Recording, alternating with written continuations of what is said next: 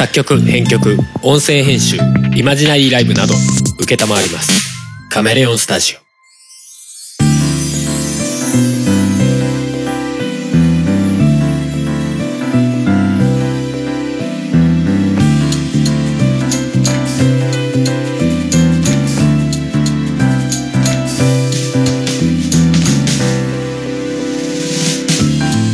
やっぺっぴー夫婦がオリジナルの BGM をバックにしゃべくり合う番組をとがめですお送りするのはハルとふもです。はい今回325回でございます、はいということで暑いうん。暑いよー8月になりましたね。もう前回撮ってからさうん。なんか夏が来ちゃった感がすごい。あの、梅雨明けたかな的な時からもうだいぶ急に暑くなったね。うん。ここのとこそんなにこうちょっとコンスタントに撮れてないじゃない、ちょいちょい間が空きつつ撮って、うんうんうん。まあまあ別にここのとこってことでもないけど一時期ちょっとねあ更新頻度上だけど、結構ね。またなんか元通りぐらいの頻度に戻っちゃってるんであれなんですけど、うん。もうなんか季節が急に進んじゃってもなんかね、う、うん、暑いね。うんこの前さ家でさまあ急に暑くなったじゃない？あうんの台風が行った後ぐらいか、うんうんから暑くなったでしょ、うん。うん。でその後ぐらいにさもうなんかふもさんがさていうかふもさんは基本的にさエアコンがあんま好きじゃないじゃない？うんて。いうか風が体に当たるのがあんま好きじゃない？そうだね、扇扇風機も、ね。もなんか嫌とか言い出すじゃない、うん。まあ、そそもそもお俺は全然大丈夫な人だからなんかあんまり分かんないんだけどうん。ああれはな何が嫌なの？寒いの？なんだろうね。うん、そうだね。風が直接当たると寒い。あー暑くても寒い冷えすぎちゃう感じ？あー暑ければ暑いで汗が冷えて寒いとかそういうこと？うーん。いや本当に外から帰ってきて今うん。めちゃめちゃ暑いです、汗かいてますっていう時はうん。扇風機で冷やされていいんだけど、うん。普通に生活してるとかうん。あのまあ別にそんなに今暑さまあ暑いねとは言いつつみたいなうん。レベルでいる時にうん。なんか扇風機の風とかうん。エアコンの風とか当てられるとうん。ずっとやってるとなんか寒くなるああまあまあまあそうか継続的に当たってるとみたいな。首振りぐらいだったらいいの？首振りもアウト？場合による。まあそんぐらいあれじゃん。空調が嫌な人じゃん。うん。うん。まあ確かにあのー外のさうん。あのなんだ？建物？うん。大きい建物のさ、エアコンってすげえ強いのが入ってたりするからさ一箇所にさ ダイレクトアタックでずっとさ風冷たい風が来たりするじゃん、うん。ああいうとこに当たるとほんときついよね。うん。まあそれは家の話ではないんだけど、うんライブハウスとかでさ、ううんわここ直風みたいなところあるじゃん。あるね。まあライブハウスとかじゃなくてもさなんかうんどっかの施設とかでもさ。うんうん、なんかお店入ったりとかしてさなんか飲食店入ってここの ここの席はすごい風が直で当たりますねみたいなとことか、うんまあ、寒くてしょうがなかったりするしね。あるよね、うん。で動けない場合は結構きついよね、うん。映画館だとかさ、うん。映画館はまあ館はでもなかなか、割と空調はちゃちゃんと効いてるか、うん。ほどほどな。うん、直風で当たるようなとこっていうのはあんまないかな、うんうんうんまあまあそうなんだけどさうん、まあそんぐらい嫌いじゃないですか。風がね。ね。まあエアコンは割と特に嫌いじゃない？うん。まあそうだね。うん、でエアコンつけてるけど、うん。つけてるけどうち普通に28度とか29度とかひどい時30度の設 設定が定ね。だった時あったじゃない、うんうん。まあ、そんなもんなんですよ。それ以上下げるとふもさん寒いって言い出すうから、んうん。そんなふもさんがさそろそろ寝室にエアコンつけなきゃいけないかなとか言い出してさ 俺えーってなって。いよいよやべえな暑さって思ったよね。だってこの間さうん。あの家帰ってきてでちょっとくつろいで、うん。でまあもう寝ようかって言ってエアコン消す時に、うん。今外の温度何度なんだろうってエアコンさんに聞いたらあのまあ室内はエアコンつけてたので設定温度の29度だったんだけどうん。外の温度が30度ですとか 夜中ですよ。夜10時ぐらいだったよね。そうそうそうそう。夜10時って言って30度っていやまあ熱帯夜ってやつか？ね。あれ熱帯夜って30度？25度？25度じゃないか え何？なんて言うの？30度超えてる夜って。なわかんないそうだよね。25度だよね夜はね、でももうそんなそんな言葉はないってことだな。ね。夜に30度超える想定なんかそもそもしてねえわっていう感じ。うん。いやまあそのエアコンのね室外機の温度計がどこまで正確なのかっていうのは結構怪しいっちゃ怪しいけど、うん。いつだかだってすげえ暑い日に電源入れた直後にさうん。うんあの温度聞いてみたらさ40度ですみたいな しれっと言う時あった。なんか男目でも話した気がするけど。だからまあ結構怪しいっちゃ怪しいんだけど、まあね、うん。あの子自身がねあのなんだ擬人化してあれだけど体感温度的なね 私のうん、私の周りめっちゃ暑いんです今40度になってるみたいな。いや多分あれねほら午前中で直射日光がその室外機に当たってたりとか多分ねそういうことなんだろうけど、うん、にしても40度でみたいな、うん、あったから。正直分かんないは分かんないんだけど、まうん。あ、でもある程度信じるとするならよ、するならば。だって直射日光当たってないもんね夜だから。うん、でさ30度でさうん。多分その時エアコンかけてたのかな、うん。でそっからその部屋から出るとさもうなんかあもう あれこれやばい温度なんじゃないかなっていうぐらい暑かったもんね廊下とかがさ。そう。うんとね30度29度どっちだったかな設定だったけど、もうそこにずっといたらなんかそこが涼しく感じたもんね、うん。そうそうだね。もうちょっと寒くなってきたなとか。聞いてみたら29度って。いやまあ、うん、ある意味正しいっちゃ正しいんだけど。まあ除湿もされるからそのせいでっていうのもあるのかもしれないけど。まあまあそうだね。うん。除湿したところでおよそ 50%60% みたいなこと湿度ね。うんうん。まあでもそんぐらいがちょうどいいみたいだけどね。うん、うんうんうんあの人間の生活する湿度としてね、うん。あんま低すぎると低すぎるでね乾燥しちゃったりするから、うんうんそうそう良くないんだろうけど。まあにしてもなんかあれだね。梅雨 梅雨明けと同時にスタートダッシュが猛烈すぎてちょっとまあお俺らもそうだし皆さん体調崩さないように本当気をつけてくださいっていう本感じがねね。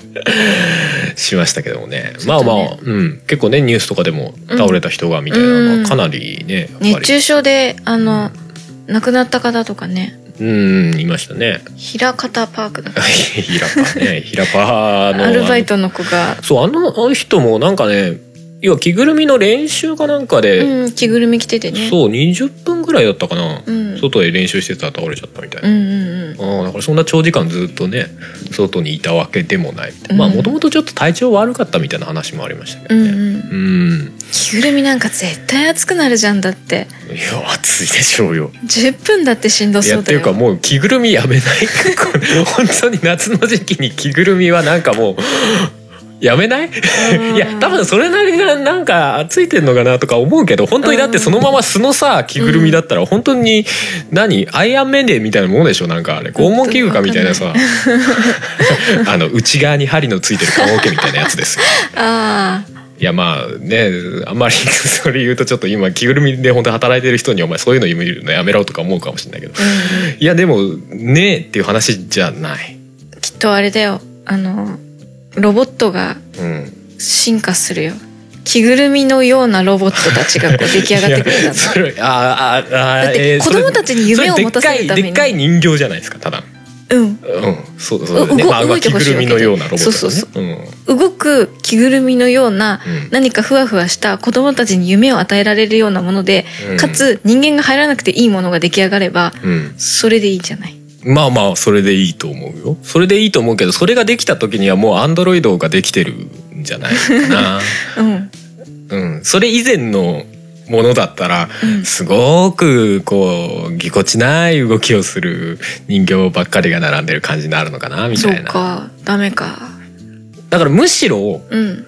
着てる時はうん普通に生活しているより居心地がいいぐらいの着ぐるみを作ったらいい？快適な感じ。逆に快適みたいな。うん。着ぐるみから出たらうわ暑いわ外ってなるぐららいの快適性を持つ着ぐるみどうそれもなかなか大変な気がするけすごい小さい部屋みたいになってるもんなんか。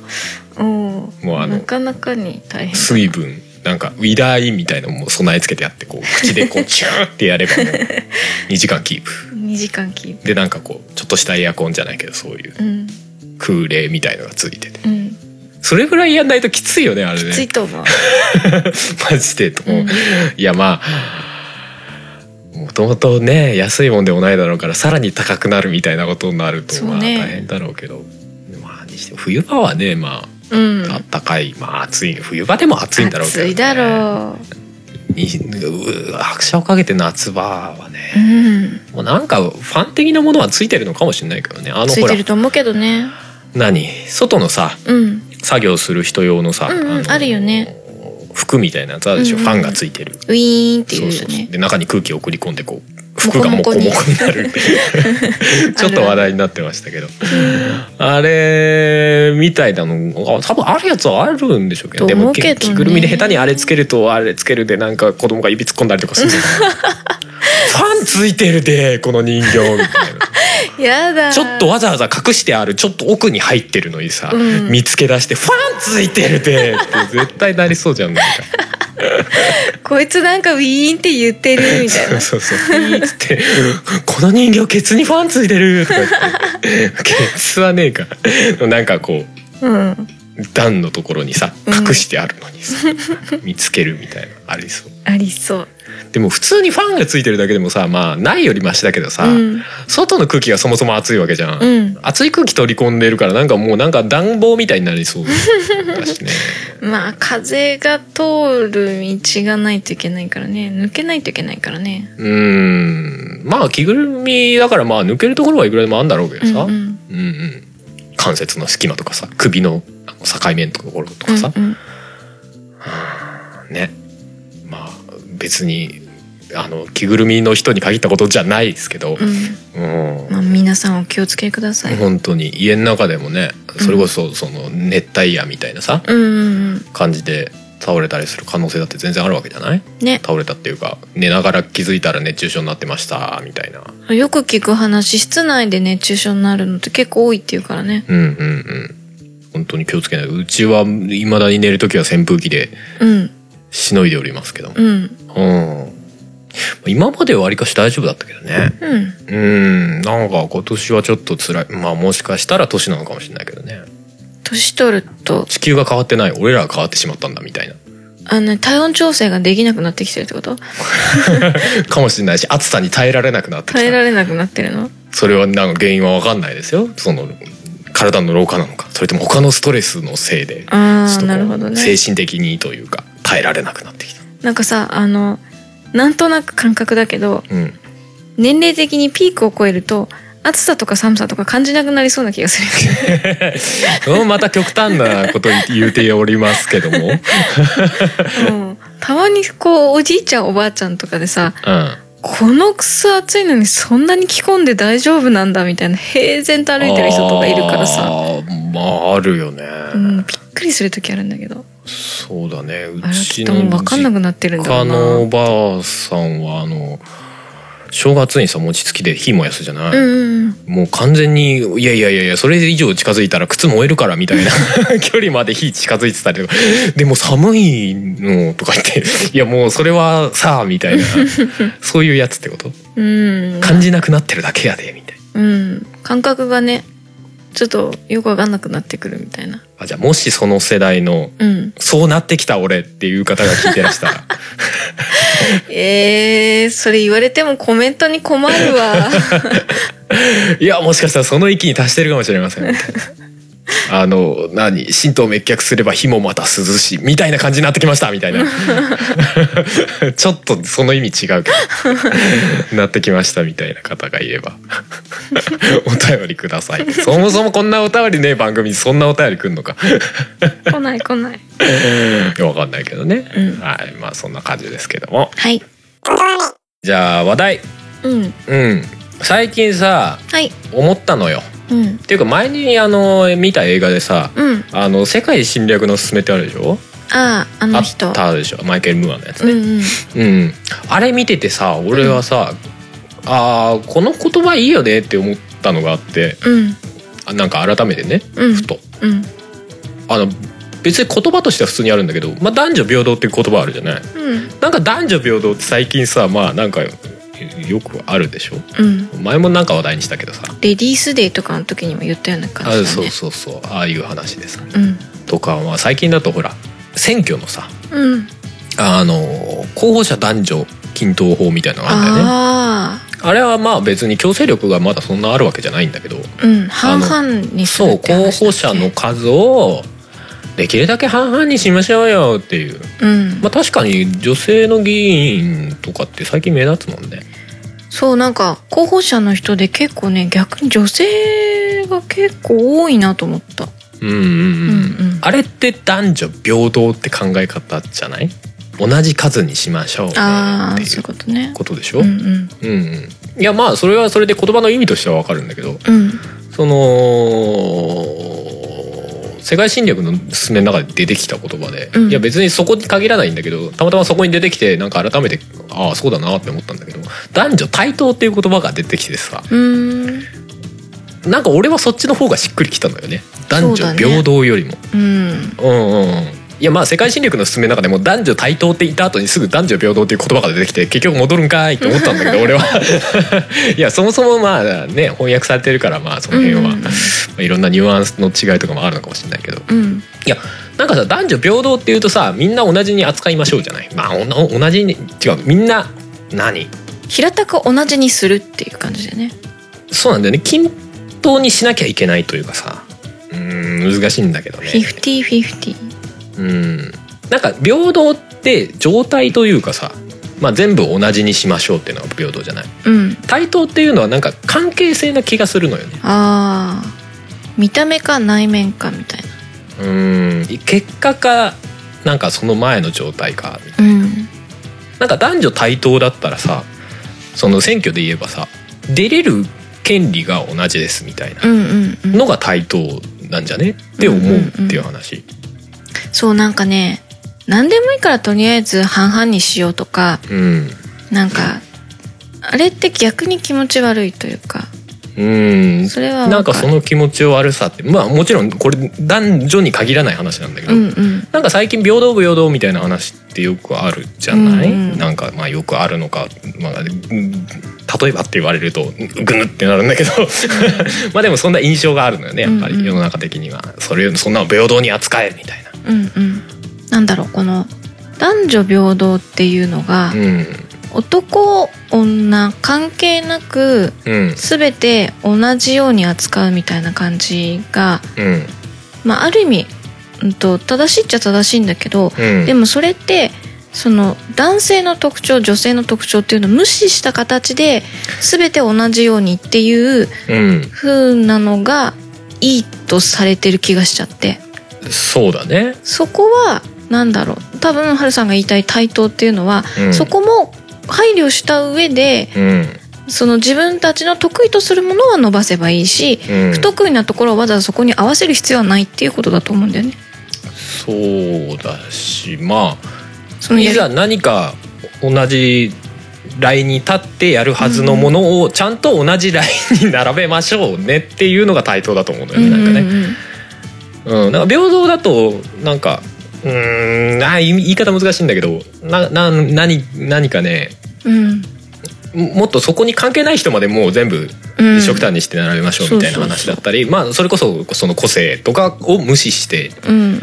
うんなんかやるみたいなそのうんそれこそ学校学校教育だったりとかさ、うんああいう印象を受けちゃうんだよね。こういう人とこういう人がいても全員同じになりましょうみたいな感じが受けちゃって。そうやった個性をがあありつつもでもその発言権は同じですよとか、うん。なんかそういう方が対等っぽい印象が受けるんだよね。うん。よく私はそれを例える時に体のちっちゃいうん。子と体の大きい子がいてうんうん。平等って2人ともに同じ量のご飯を与えることだと思うのね。だけど対等ってその子の体に合った食べられる量を与えるっていううんうん。適正なその子に合わせたその適正な量を与えるっていうのが対等だと思うんだよね。そうかその。違いというか。うんうんうんうん。なんだろう。例えばちっちゃいお花に大きい木と同じ量の水与えたらう。うん。腐って死ぬじゃんちっちゃい花。うんうんでも平等ってことはうん。うん。その2つに同じだけの水を与えなきゃいけないみたいな。ああなるほどね。そう。そのちっちゃい花と同じ量のお水じゃ大きい木はうん。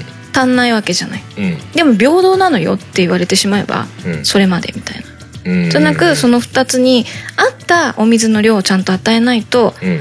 2つをそのなんだろう活かせることができない？活かせられない？っうん。うんていうことかなっていう。そうね、まあ、解釈難しいな。難しいんだけど俺も今頭の中でいろんな例考えてんだけど全然すなんかあーなんか違うなってなってんだけど。う あのー選挙の話でもさあの太郎ちゃんいるでしょ？山本太郎ちゃん。うん。であのーなんだっけ？令和新選組？うんうんうん。があのほら障害者の人二人あ当選して。ね参議院に送りましたみたいな話でさ、うん。なんかええらい世の中あれどうなのみたいになってるじゃない、うん。あの障害者の人がうん。あの国会に行く、うん。でそのその人のためにバリアフリーの工事をしなきゃいけないのはうん。おかしいんじゃないかみたいな。うん。逆差別なんじゃないかとか、うん。うん。まあ、例えばね、まあ、そういう話になってるけど、うんまあ、そもそも国会ってだっていろんな人が行くべきところじゃない？いろんな立場の人が発言権がある方がいい場所だと思うんだよね。だからあれでしょ？その平等で考えるからいけないんだよね。その人のために、うん。その人に特別に税金を使うっていうのはそれは平等じゃないっていう考え方なんだよね。うん。でもだってその人がそこに対等な立場で議会に行くためにはバリアフリーになってないとそもそもいけないんだから対等にするために先行投資じゃないけどさ、うん。をするっていうの別にいいんじゃない？だってその後に障害の人が例えば来たとしてらそれが身になるわけじゃない。そこまでも使えるわけじゃない、その人ためのだけのためにやってるって思うのはなんか違うな。そうそうそうって思ったりはした。うん。うん。個人的にね。うん。うん、なんかあのさああいうのでさまあまあちょっと対等の話から外れちゃうかもしれないけどさなんか自分はこう思う。うん。こっち側の立場。うん。だから反対側はボロクソに言っていいみたいな 雰囲気あるでしょ最近なんか。ツイッターとかで見るとすげえそう思うのよなんかうね。ん。あのいや僕はこっち側の立場です。だから反対側の立場はあんなんクソだみたいな。うん。あんな考え方はクソだみたいな感じにのなんだろう。まあまあもちろん一部の人なんだろうけどうん。そういうのがやっぱり表に出てきやすいなと思ってうん。なんかすげえ攻撃的だよねって思う。いやそれはその主になるものが例えばその障害者の、まあ、国会の話だとしても、うん。そこから解釈が違う解釈があるわけじゃない。それは平等的な解釈があっても別にいいし、うん。対等的な、まあ、要はさっきのバリアフリーにする方がいいいいっていうか、うんバランスが取れてるって思う人とバリアフリーにえ今俺どっち言った、うん。まあする方としない方がいいっていう2つの解釈があっていいと思うのよ。うんうん。だからといって反対側の解釈叩く必要は何ってなるのよ。ね。いやそこは理解せよお互いをって。理解はできなくていいと思う。だから理解しようってするまあのが理解っていうかその存在を認めるっていうかさね。別に叩く必要なくないっていう、うん。なんかそこで戦争してんのおめえらって思っちゃうのよね。うん。そうね。なんだろうねあの相手を叩くっていううん。ななんかそういう雰囲気って最近強い、うん。ように思っちゃう。あのそれこそ戦争の話でもさ憲法改正、うん。うん。改正しないみたいな話でもさいやだって両方の立場でさ言ってることはまあ多分両方そんな間違ってまあまあ合ってる間違いっていうそもそも解釈は難しいんだけど ね。解釈は2つあるわけじゃない。うんいや自分の国を守るために力をつけましょうね。うんでその中でもしかしたら戦争になっちゃうかもね。慎重にでもまあある意味それはやむを得ないかなじゃないけどさ。うんうんうん、っていうのといやそういう可能性があるからそっちには行ったら危険だよっていう派とあるじゃん。うんで両方で両方の主張をするのはいいと思うんだけど、んそのついでに相手を殴るのはなんか違くないって思うのよ。う んね取り過ぎでも必ずみんな殴るみたいなうんいやよくある話だけどさなんで相手を蹴り落として自分が上がると思ってんのってすげえ思うの。今回の選挙でもすげえそれあったじゃない。あったね。まあ毎回そうだけどね。あそこがあそこはああやったからもうあそこには入れない方がいいですよみたいな。だなんでそれ言ったらお前が上に上がる。相対的には上がるけど全体的には下がってっからね。両方で蹴り落としてんだからって思うのよね、どっかで言ってたけど今回は勝利者がいない選挙だったっていう話をしてたね。あーまあなんかどどっかが特別あのどっかの党がすごく支持されたとかうん。支持されなかったとかっていうのがそんなになかったっていう。ああまあまあだからあのーまあ消極的に自民党に入れるみたいなそういうこととかってこ、と？うん。でも自民党も別になんか消極的でも票がいっぱい入ったわけでもなくみたいな。うんうんうんうん。ね3分の2結局取れてないしねでも今回だって自民党の議席数減ってますかそうらね。そうそうそうだからうん。どこも勝ってないみたいな 話をう、ん、どっかで聞いてほーんと思って。なんか自民党の議席減ってるよねって思ってるけどなんかテレビではどこもやっぱりね半数以上は自民党が取ってるから自民党大勝利ってなってたけどえさ傾向って言えばうこう右肩下がりになってますけどって思うんだけどあねでもなんか新聞は割と、入ってる感じ？うんわ割れたらしいよ。そのああ過半数以上取れましたっていう言ってる方と、うんうん。3分の2いけなかったよっていうようなその否定的な書き方と肯定的な書き方っていうのが割とあったらしいっていう話は見たよ。まあそれに関しては別に事実だからね捉え方が2つあってもいいと思うんだけどうんうん、まあまあ同じものの見方が違ったっていうだけだからね。うんそうそうそうそう。うんなんかね思思ったりしたよ。うん。うん。特に今ねまああのーさっきの太郎ちゃんの党の話とか。うん。N 党もある意味そうなのかもしれないけど NHK を。ぶっ壊す。ぶっこ それは透明じゃねえ。いやまあそれで通じるからいいんだけどさあそことかも極端だけどなんかあの人なんかやたら考えてはいるよね。まあそうだろう戦ね。略をね、うん。いやまあ太郎ちゃんとこもすげえ戦略考えてんなとは思うよ、うんあれちょっとちょっとなんかあななんだろうな。何？もうどっち行ってももうこの状態からだったら次の選挙上向きになるしかないよねぐらいの雰囲気を感じるからすげえなって思う。うん。まあどこの党も基本的にはいろいろ考えた上でやっているはずなんだけどね。うんにしても新しくできたねあの特別枠とかうんうんうんのシステムをすごいうまく使ったわけでしょあの人も。まあね。うんうんうんうんでなおかつね自分は落ちたけどうんその令和新選組的には議席っていうかあの政党要件うんを満たして政党になって、うんでまあメディアに露出する機会が嫌でも多少増えるわけじゃうない。んうんであの国会の騒ぎ で名前は売れまくるじゃない？うん。で次の選挙の時にはわーってやったらわーってなるよね。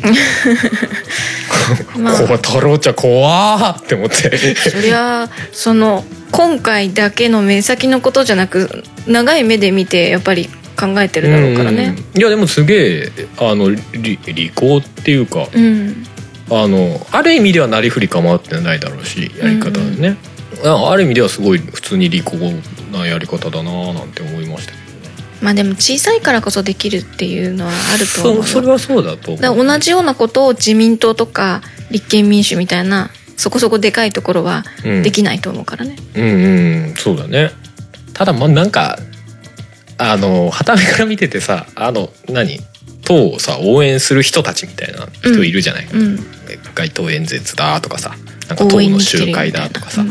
なんか あの空気はちょっと気持ち悪いなって正直思うんだけど 個人的にはね。いや多分いや俺これは完全に俺の想像よ、うん。想像だけどなんかでもああした方がさ盛り上がりはするじゃない実際、もうなんかライブ太郎ちゃんライブみたいになってるじゃ うだからだ、ね、あれはあれであの方が盛り上がるしその方が目立つし、うん。まあ党としてはそれでね見る人が増えたりとかさ、うんするわけだから多分戦略としてああいうのを乗りこなしてるみたいな。でもほら、あのーそこの党だけじゃなうんく、うん。他の党だって、うんうん。要は選挙カーとかではいはい。人が来てで街頭演説みたいなのしてる時に、うんうん。そこの支持者の人たちとかはわーって集まってうんうん。なんかやるわけでしょ、うん。多分同じようなことがもちろんもちろん同じでうん同じ、同じだけど同じだけど同じようにやっぱりいや与党とかさうん。をすごい口汚く言ったりする 人たちがやっぱり結構紛れ込んでるわけじゃない。あまあもちろんそうだろうね。なんかその方向は違うんじゃねえのってすげえ思うんだよねなんか誠実に自分たちがこうしたいっっていうのをうん。誠実にこう今の政府に突きつけるならわかるんだけど。それだけだとつまんなくなってくる いやだからそれがちょっと怖えなって思うのよ。まあね。それが行き過ぎちゃうとさ変な熱狂になっちゃうでしょ？熱狂してるだけうんというか、熱狂するのが目的になっちゃうみたいなうんうん。雰囲気になっちゃうのは怖いかなって思うわけじゃない？まあね。うんもうその辺はもう当主の腕の見せ所です、いやだと思うんだけど、そうそうそう。もちろんそれをうまくハンドリングするのがうん、うん。まあ太郎ちゃんのある意味役割なのかなって感じはするけど、でも基本的にはまあなんかあのスタンスはまあ嫌いではないけどね、うん。あのなんだろうう。やっぱ今の政治家ってさなんかさ物事をいろいろうまく運ぶためにやっぱいろんなものを、まあ、ごまかしたりするわけじゃない？悪く言えばね。うんいやそこはまあまあみたいな。とかあるじゃない？うん。まあ別にその政治に限らずさ大人ってうんうん。まあそうなってくるわけじゃな。い、うん。まあそれをある意味それで済まさないみたいなスタンス,、うん。スタンスみたいな雰囲気感じるから。でもそれはそれでいいよなと思って。なんかそこは誠実にやるというか。うん。もちろん言えないこともあるのは分かるんだけど。でもそういうスタンスのやつがいてもいいよねみたいな、うん。それこそ対等な意味でね、うん。いろんなやつがいて押されて こうこういうやつが押されてるっていうのはまあ事実なわけじゃない。ある意味。うん。いいと思うよ。そうそういろいろいていいと思うからなんかねそ国会の議席がいっぱいあるのってなんかそれこそそういううん。いろんな人の考えがあっていろんな人のやり方があって、うん。それでいいと思うからってことだと思うけどね。うん。すっごい極端なステータスを持ってる人うん。がいっぱいいた方がうん。おもろいって言っちゃいけないかな。でもある意味おもろくていいと思うのよね。なんか政治ってその方が興味出ると思うし、うんうんでなんかそれぞれこう持ってるステータスの人がいたらやっぱりその人の動向って注意するわけじゃない？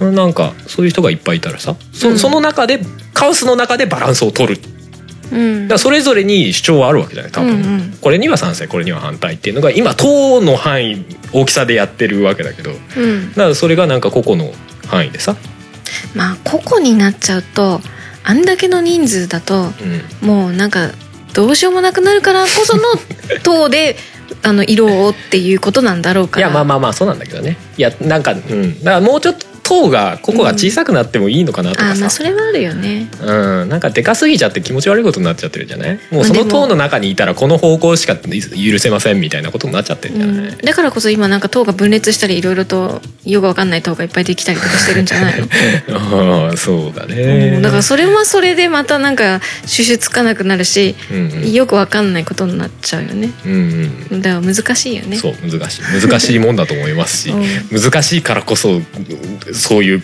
期間があるんじゃない？うんうん。難しいことをみんなで決めていこうねっていうのがそもそも国会なんじゃねえうんうんねみんなで代表出し合ってその中で、まあいろいろ投票したりとかなんかなんか議論して決めていこうねっていう。でなんかいろんな人の小さい声でも拾い上げる人がいて、うんでそれをその国会とか議議論とかさうん。してどうしようねってみんなで話し合うのが国会なんじゃないのって思う。うん。まあでも私的に今なんかこういろいろと、まあ、ちょっと前からいろんなところが分裂したりくっついたり、なんか変なよくわかんないちっちゃい党がいっぱいできたりとか。民主党のことか。なんかいろいろと主に民主党のことか。いろいろとごちゃごちゃごちゃなんかよくわかんないよね。なんか未来の党とかさ大和太郎と仲間たちみたいな党とかあったよねなんかね。ね、なんかだからそういうのがいろいろできてきてんでなんかこういろいろ揉みに揉まれて、あの整理されていくのはうん。いいことだと思うので私は、あまあそううんまあ一概にいいとも言えないけど、まあまあもなうんかあんまり政党に縛られすぎるのもちょっとうんうんうん、うんっていう気もするんだけど。まあ別に私はどこの党も応援してないからあれだけど、うんうんうん。あのいろいろと揉まれてうん。内部分裂とか、うんうん。なんだろう。自分のここの党にいるけど、うん。でもこの党の言い分はどうしてもおかしいと思うっていう人たちがうん。そのちゃんとそれを言えるようになってるっていうのはうん。いいことだと思うし、うんうんなんか今回の選挙で公明党なんかなんかのうん。人がなんか今の公明党はおかしいみたいな感じでああはいはい、ね令和かなんかで。にそうそうそう。いや学会の人なんだけど、うん。公明じゃなくて令和から出た人がいたよね。とかそういうのいいと思うよって思っててうんうんいいと思ういいと思う。だからそれこそそうだよね。うん、だから別にここにいるからこの塔から出ないといけない。うんうんうん。みたいな縛りっていうかさ。そうそう。あるのもちょっと変だよねというか、うんうん。主張をねじ曲げてまで力を得るためにこの塔に入るっていうのはちょっと歪んでない、っうん。て思しったりもする。そのこの塔にいるからあの嫌な言い方するけどうん。クソ野郎でも あの義理になれちゃうみたいな その塔のあのはいはい。票の票があるからこそあの何にも役立たずなような人たちでも 入れるみたいなそういうのっておかしいと思ったりするわけよ。例えね例えね。誰か誰とは言わないいよ。別にいないから別に誰,、誰とか思い浮かんでるわけじゃないから例えばそうだったとしても確かに慣れちゃうような。そうっていうのはあるわけじゃない、でもそういうのをなんだろう排除していこうとかさうん。分裂したりなんだりってすれば、うん。うんまあまあそういうのってあこの人ってクズだったんだっていうのとかがさ分かったりするわけじゃない。やっぱなんか俺が言うクズとふもさんが言うクズのパンチ力の作用だこれね。だからいろいろそういうのは揉まれていいと思うし。ああうんそうだと思う。いやなんかなんだかんだでやっぱりね今の日本っていうかまあ日本の気質なんだろうけど、うん安定というか。うん。ね。保守的というまあ保守か的、というか。変わることを嫌うからね、うん。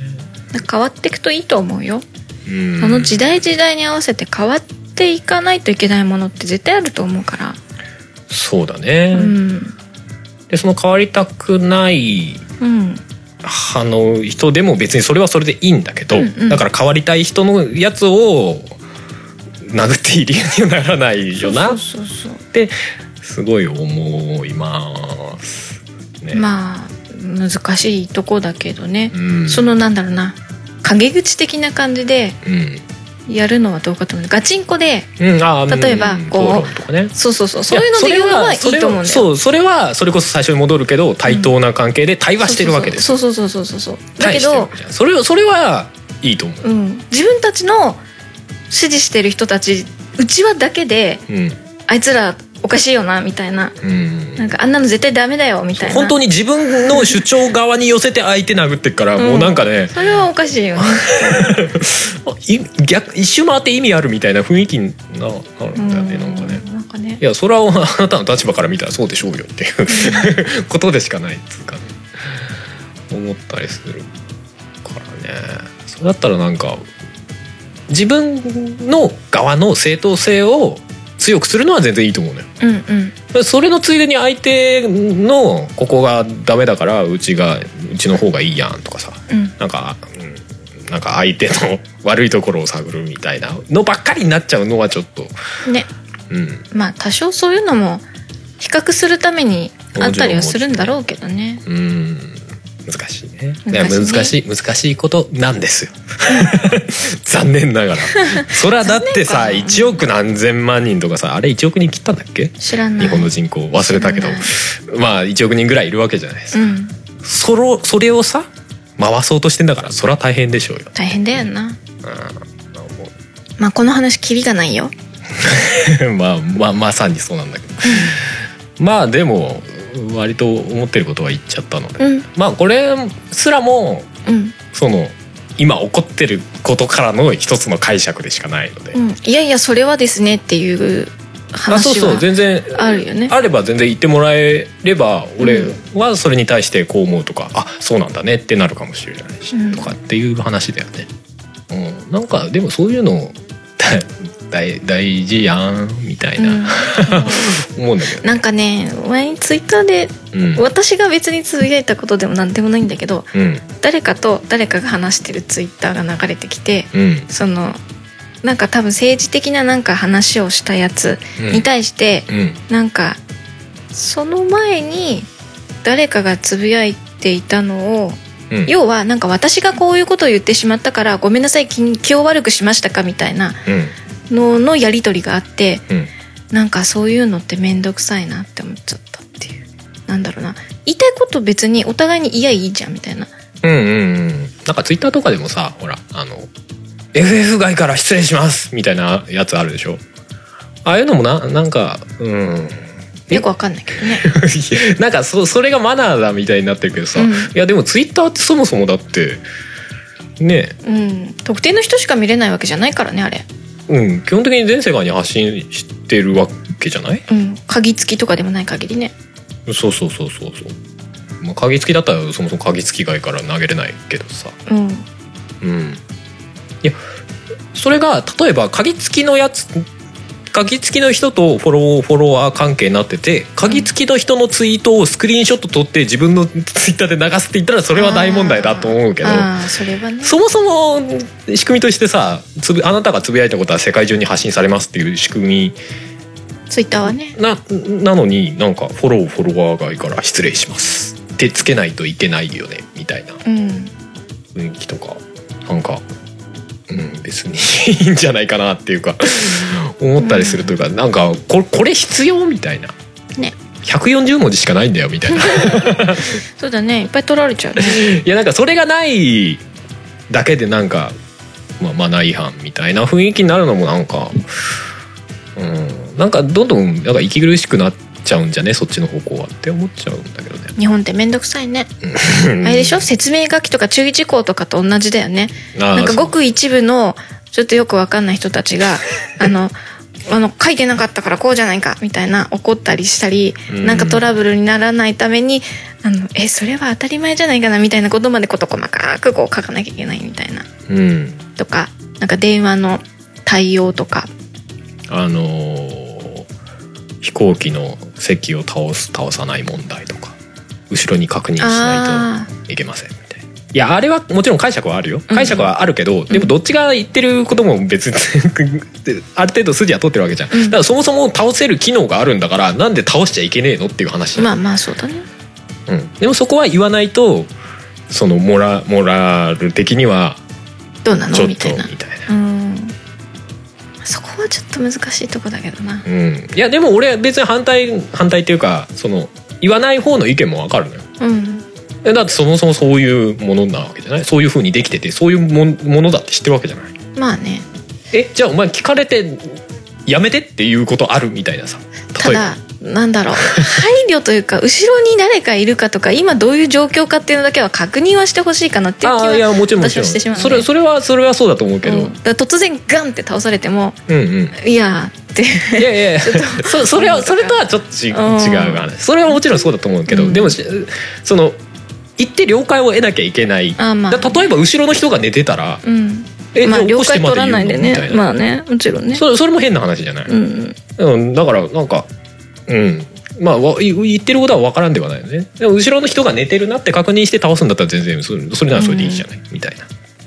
うん。その話はちょっと確認するしないみたいなとかいろいろちょっと面倒くさい話になってるような気がするので。ねうん。まあ、分からなくはないけどなんかそのまあそういう話とかとちょっとつながるとこあるかなみたいなんで、うん。もちろん解釈がいろいろあるよねっていう話で、うん。あのエスカレーターの片方による寄らない問題とかさ。あれもあれも結構分かれるでしょ。まあね。あれどっちがいいと思う？あれの私は電車の駅のねうん。エスカレーターとかでよくあるやエスカレーター全部つうん。一人乗り用の狭いやつにすればいいと思ってる。えそれを2台作るとかなんの？そうそうそうそう。でもそれってなんかいろいろ無駄じゃね？普通に2列のやつ1個作った方が電気代とか済む安く済むんじゃない？そうか。あの場所的にもねエスカレーターは基本的にうん。エスカレーターのことを考えるなら真ん中に乗ってくださいっていうよね。ああ言うよね。でも広いから。に乗ると、そうそう。うん、あの片方ずつ削れてっちゃうみたいな。広いから手すり捕まろうと思うと真ん中なんか立てなくないっていう腕が短い。腕が短いの？ねえ。ことないもんなんでわざわざピンって手を伸ばして真ん中立たなきゃいけないの、ね。ってなるじゃない。そしたらどっちかに結果寄るわけじゃん。うんまあだから寄るのは別にいいと思う、うん。俺は別にうん。だ急いでる人は階段使えばいいんじゃないかな。は、って思うけどね。うん、いやなんかそこは住み分けじゃないって思うんだけど。住み分け？急いでる人は階段使って頑張って走ればいいじゃない？急いでるんだから。うん。あれでしょ？だってエスカレーター動いてる階段だからうん。それで走った方がより速いじゃんっていういやことじゃないのはわかるんだけど でもあなたは急いでるんだから本来エスカレーターに乗るべき人じゃないのよ。だって走っちゃいけないんだもん。歩いちゃいけないんだもん、エスカレーター。まあね。本来のルールとして、うん。だったら階段で急いだ方が正しいじゃないって思う。まあね。は。だからエスカレーターは普通に2列で乗りゃいいじゃん、うん。いやあいたまたまあーでもそれ言い出すとあれだからな。たまたま空いてたら歩いてもいいよって言い出す 言い出そうと思ったけどなんかそのために開けるみたいな風潮になって結局元に戻るんでやっぱ2列で乗ろうよ。たとえ知らない人が隣だったとしても2列で乗ろうよ。だってその方が早く人開けるんだからさ。よまあ確かにね。くない？うん思ったりするけど なんか。難しいな。でもこれ結構分かれそうだよね。うん。片方に2列あっても片方に寄るべきだ。で関東なら左関西なら右みたいな片側はちゃんと開けておくべきだっていうそうそう解釈ってことか別に開けなくても2人でいるんだったら2人で横並びになってもいいじゃないかっていう方ってこと？そうそうそうそうそう。うんなるほどね。だってさ片側に並んでてさ、うん右側っていうか2列になっての乗るじゃない？例えば、うん。俺とふもさんがいて、うん。ずっと1列です。うん左側に寄ってます、うん。で俺とふもさんなんで横に並んで乗ります。うん。で俺右側にいるじゃないですか、うん。後ろから歩いてくる人いるじゃないですか。うん。なんか睨まれるじゃないですか。何って思うのよ。いや別にもちろん開けるよ。うん。何って思った後にまあ一応開けるけど、うん。別にそこまで俺強情にならないタイプだから、うん。まあいいけどって。別に開けること俺できるし。行くじゃうん。んなんかそでもその辺のなんかモヤモヤってなんだろうな。うん。思ったりするのよね。っていう。っていう。社会派トークでした。社会派トーク。いやわかんない なんか政治色っぽくなったけど別にせ政治にどうこう言うつもりもないんだけど、うん。まあたまたま今政治のねあのうん。それこそ太郎ちゃんの話とか盛り上がってるからその辺の話したけど。うん。うんうんうんうん。まあそんなことを日々思ってますけども。はい。はい。まあ今回はその辺で終わりにしようかなと。ほ結構話したね。ううん。はい。えーとですねじゃあ告知、はい。えー8月11日、うん。えーイベントやります。はい、東京練馬、うん。えーバーノニャンもっとテンション上げていかないと。はい、告知になった途端にシュンってなった気がしたから。えーイベントタイトルは「動物たちのアコースティックナイト近すぎちゃってどうしよう」ということで。はい。はい、アニ自分がやってるバンドのアニマルキャスターズと、うん。えー春で、えーアコースティックライブをやります。はい。はい。まだあれだ。8月 AMR 11日。聞いてない。あ、ううん、まあタイミング的なのもあるしね。うん1日更新のあれはい聞くと詳細いろいろ載ってる感じですか？ああんまりーいや多分情報的にはそんな変わんない。そんなに変わんないんだそんな変わんない。普通にあの、いやでもそこでタイトル決めましたけどね。8ああ月1日。なんでそんな変なサブタイトルみたいなのがついてるのみたいなその詳細は載ってるってことだ そうそうそう まあアニマルキャスターズっていうバンドバンド名なんでね、まあ動物たちのみたいな、はいことだったりするんですけど。はい。まあ自分的にもライブは初めてなので。はい。あのちゃんとアコースティックっていうか弾き語りでライブやるっていうのはちょっと初めてだったりするので、ああハルさんソロはそうだよね。はい。まあぜひそれも聞きに来ていただけたらなとか思うし。でまだ音がめだけしか聞いてない人でもね。お席は？あまだあります。あります？はい。ので、はい、ぜひ連絡いただければ。これ当日行っちゃっても料金的には同じ？基本的には同じ。空いてるかどうかはハルさんのツイッターとかなんか見ればいい感じ？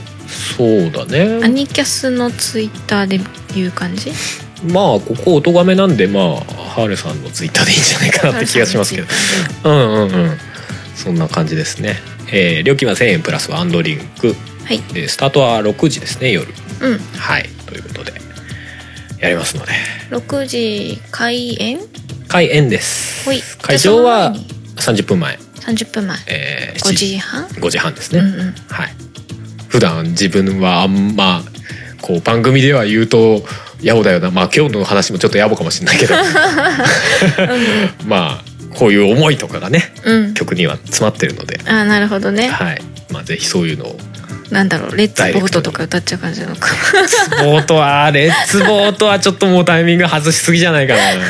選挙前なら選挙前にありそうだ音めでかければよかったなってちょっと思ったんだけど。気づいたら選挙終わっちゃってたから。更新のタイミング的にお綺麗に選挙またいじゃったもんでそうそうそう、うんうん。まあまあまあそんな感じです、はい。レッツボートはまだまたあれかもしれないけどドストレートので分かりやすいかそうですね。はい。まあそんな感じですね。はい。まああと9月15とか、うん。えー9月28とか、うん。えーあ端折10った月19とかまあいろいろイベントありますんで。9月 19? 10月19はあれですねあ。ゲームなんとか予定です。すね。とかありますんで。まあ、はい。その辺の詳細はねあのうん。春のポータルサイトはい。とか、まあその辺見ていただければまとまってるので、うん。はい、そういうとこ見ていただければなとうん。いう感じでございます。はいとりあえず8月11頑張りたいと思いますよ。はいはい。ということでじゃあ今日はこの辺で終わりにしたいと思います。お送りしたのはハルと、ハモでしたそれじゃあまた次回バイバイ。バイバイあ、今日のエンディング忘れてた。うん何にするんだ？えー、サバイバルにしましょうか。はいはい。はい。ということでお聞きください。サバイバルです。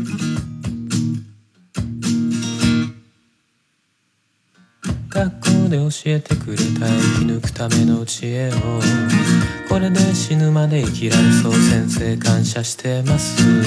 みんなと同じようにして空気読んで気を使ってそしたら素晴らしい人生がその先にあるんでしょう。難しいことは知らないけど勝ち組ならそれでいいよ。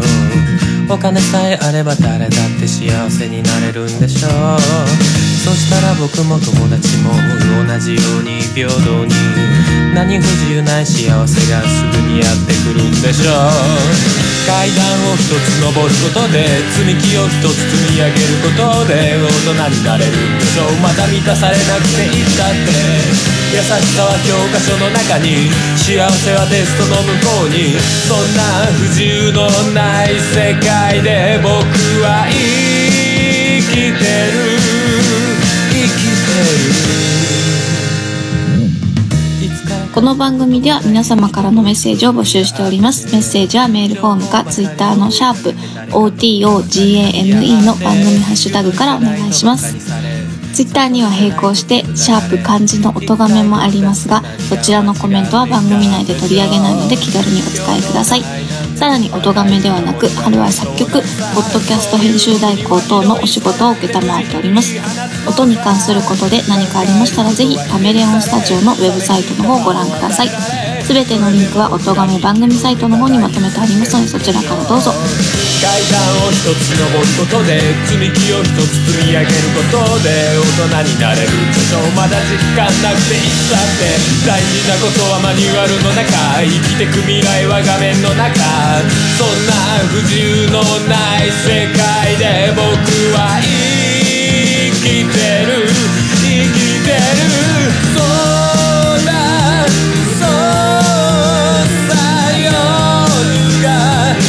明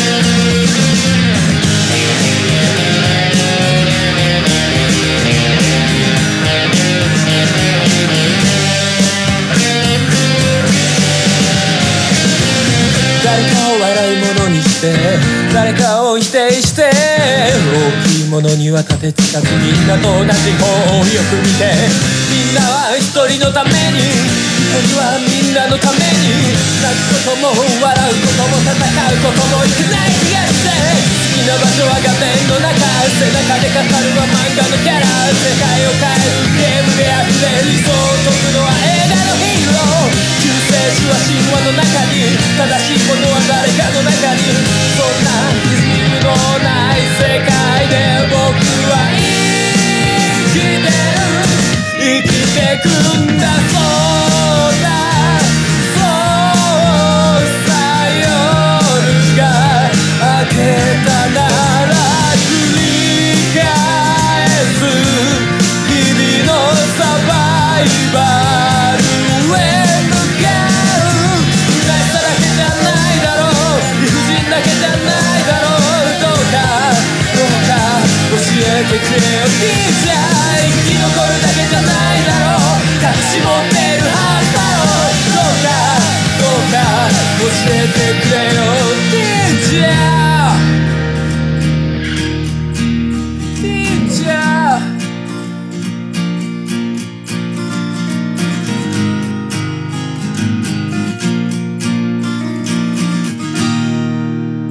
組の楽曲編集はカメレオンスタジオがお送りしました。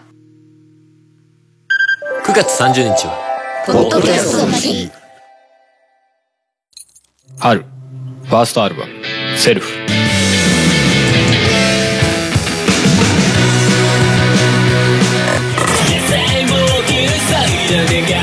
この世界嘘ばかりだつって分かったような言葉並べて区切って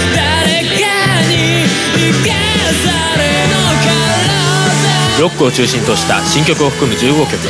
今できる限りの熱を詰め込んだ初のフルアルバム。2016年4月24日から各音楽配信サイトよりダウンロード配信開始。